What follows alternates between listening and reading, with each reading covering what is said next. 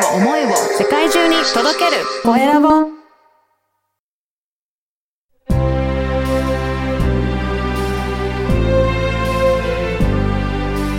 経営者の志こんにちは、小ラボの岡田です。前回に引き続き、トトカワさんには、色の力をいろいろ伺いました。まずは、インタビューをお聞きください。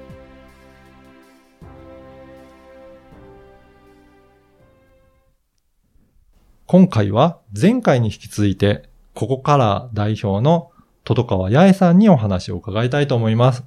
戸戸川さんよろしくお願いいたします。お願いいたします。あの、前回も色の力を本当にいろいろ、あの、お聞かせいただいて、あ、こんな活用の仕方がある。それで色にはこんな力があるんだなっていうのを、あの、聞かせていただいたんですが、はい。具体的には、まあ、どういうふうに生活の中に取り入れたりとか、うんまあ、活用しているっていう、なんか事例とかもあれば教えていただきたいんですけど、はい。まさにね、今このコロナじゃないですか。はい。で、ステイホームの方も増えてると思うんですね。うんうん。でもそんな中、自然と目に飛び込んでくるものってやっぱり色だと思うんですよ。そうですね。うん、で、色を、やっぱり、なんとなくで決めてる方って結構多いんじゃないのかなうん。って思うんですけいやれども。ーほとんどの方やっぱり雰囲気とか自分の感じるの、まあこんな感じかなとか、うん、あとは、あの、提示していただいたその中からちょっと選ぶぐらい。かなっていう気がしますねまあ、単純にこう好きな色だったりとか。そうですね。はい。でも好きな色が、例えばご自身にとって、なんだろうな、例えば免疫を上げたりとか、うん。パフォーマンスを上げる色とは限らないんですよね。ああ、そうですね。うんはい。で、やっぱり家族のこの健康とかっていうことを考えたときに、あとコミュニケーションなんかっていうのも考えたときに、うんうん実はね、あの、色って免疫の数値を整えたり。あとコミュニケーションを活発にしたり、うん。脳波を整えたり、うん。まあ、やる気スイッチを上げたり。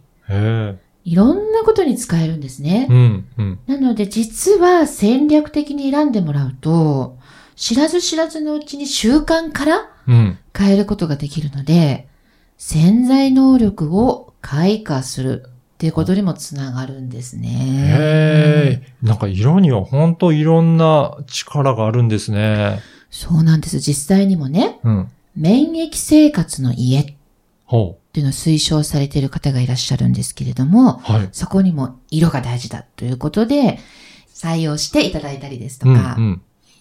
あとは頭のいい子が育つ家うん。っていうところにもですね、これからの次世代を担う子供たちは、もう偏差値よりもはい。コミュニケーション能力だとうん。いうことで、それには五感を鍛える必要があるということで、実は五感のうちはい。約64%は色の情報だと言われてるんですね。もう、それだけ大きいんですね。色の力って。はい。そうなんです。だから色を少し目的と用途に応じてうん賢くうん。使い分けることで、えー頭のいい子が育つかもしれないし、はい。家族のコミュニケーションも生むことができるかもしれないし、うん。というところなんですよ。じゃあ、これ、家を、まあ、建てるとかそういった時に、どこにどういう色を使って、まあ、目的に応じて、こんな色を使ってほしいっていうのを、こちらから指定して活用できること、うんできるんですね。もちろんです。我が家も実際家を建てるときに、はい。子供部屋はうん子供のパフォーマンスが上がる色にしたりとか、はい。夫婦の寝室はリラックスして休める色にしたりとか、うん割と戦略的に目的に応じて色を使い分けてるんです。へえ。これ、個人でもそういうふうに活用できますけど、うんなんかやっぱり会社とか企業も、やっぱりやっぱり色を活用してパフォーマンス上げたいという方もいらっしゃるんじゃないですかね。もちろんでございます。うんもう大企業さんなんかはうん当たり前のように、まあ、ブランディング、カラーブランディングとなさってますけれども、例えばこれからこの時代に、はい。やっぱりこう、記憶にうん。残る方によりなっていただくためには、はい。色をしっかり決めていただくと、うん。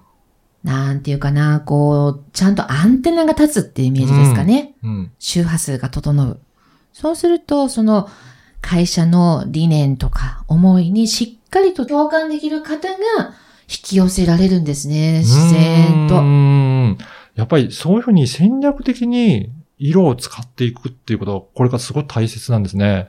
ああ、うん本当にもう風の時代に入りましたからね。そうですね。ねこの、この時代に。うん。やっぱり、いかに自分らしく、ふんわりとうん、大宇宙の流れ、波に乗っていくかっていうところで言うと、この十人トイロと呼ばれている色っていうのを使えるんではないかなと思ってます。いやーあの、この番組は経営者の志という番組なんですが、うんトトカーさんのやっぱり志ですね。どういった思いでこの色を、えー活用させていただきたいとか、その思いの部分もぜひ聞かせていただきたいんですけど、はい。どういったところがあるでしょうか？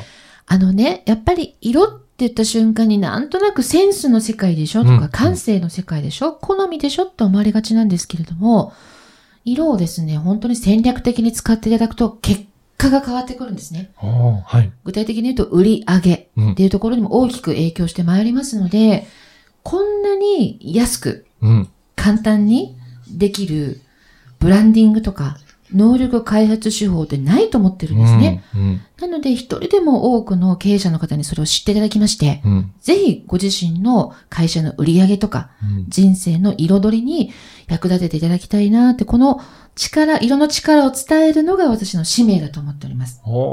本当に様々な方使っていただくとパフォーマンスが、皆さんのパフォーマンスが上がっていくっていうことなんですね。はい。うん。これ、なんか例えば会社だと、えー上司だったり部下だったりとか、うんそういった方たちにも、この色、何が得意なのかっていうところを見ていただければ、はい。その方のパフォーマンスも上がっていったりとか、そういったことにも使えるんですかね。そうなんです。なので実際によくあるのが上司から部下にね、この色の診断をプレゼントして、ああ、はい。で、自分の強みをもう一度認識してもらって、うんその得意な分野で、あの、仕事、頑張っていただいた方が、上司としても嬉しいし、はい。あとはチームビルディングなんかを考えるときに、相性とか、はい。そういうのも色で分かっちゃいますし、はい。あるいは人事採用とか、おお。そういったところまで深いんですよ、実はね。もう35億の色を見見極めれば、うん。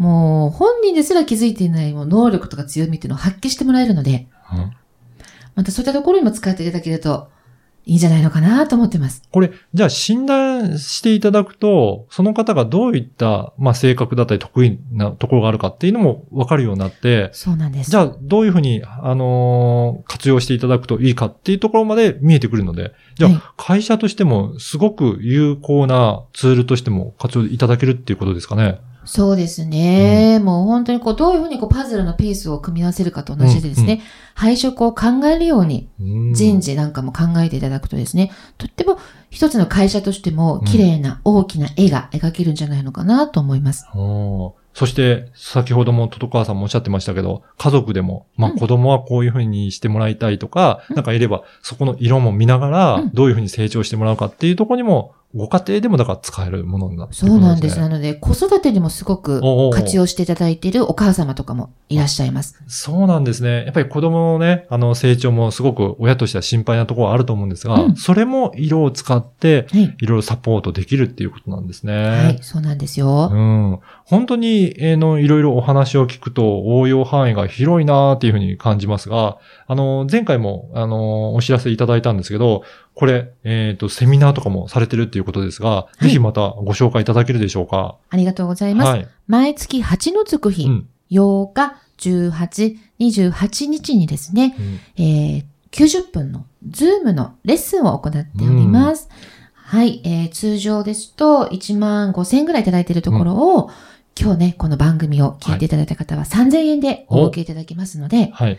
ぜひホームページ、ここからのトトカワで検索していただきましたら、案内が出てくるかと思いますので、ぜひオンラインでお待ちしております。はい。あの、このポッドキャストの説明欄にも URL 掲載させていただきますので、ぜひそこからもチェックいただければと思います。これ、具体的にはこのセミナーではどういったことが得られるでしょうかね？はい。あの、実際にこうデータを見せしながら、うん色を使うとこんな風に脳波が変わるんだよとか。免疫の数値がこんな風に変わってくるんだよですとか、いろんな実例なんかも踏まえながらう、ん。わかりやすくですね、うん。色の効果をお伝えしますし、はい。えーその方のね、生まれ持った宿命とか、うん運命とか、うん使命とか、天命なんていうのも少しね、色で紐解くことができますので、その一端を、うんあの、お届けしております。はい。ぜひ、あのー今回のお話聞いて興味あるなっていう方いらっしゃいましたら、あの、チェックいただいてお申し込みいただければなと思います。はい。前回、今回と2回にわたりまして、えー、ここから代表の、えー、トトカワ八重さんにお話を伺いました。トトカワさんどうもありがとうございましたあ。りがとうございました。いかがだったでしょうか？両親から受け継いだ一生変わらない自分に似合う色と自分の個性を表すらしさの色があるんですね。外見力、内面力、それぞれ知ることで自分の魅力を引き出しパフォーマンスを活かせるのはすごいと感じました。オンライン講座も開催されていますので、ぜひチェックしてみてください。声ラボではトトカワさんのような志を持った経営者の方を募集しています。希望される方は、声ラボホームページからお申し込みください。あなたの志をインタビューします。ではまた次回。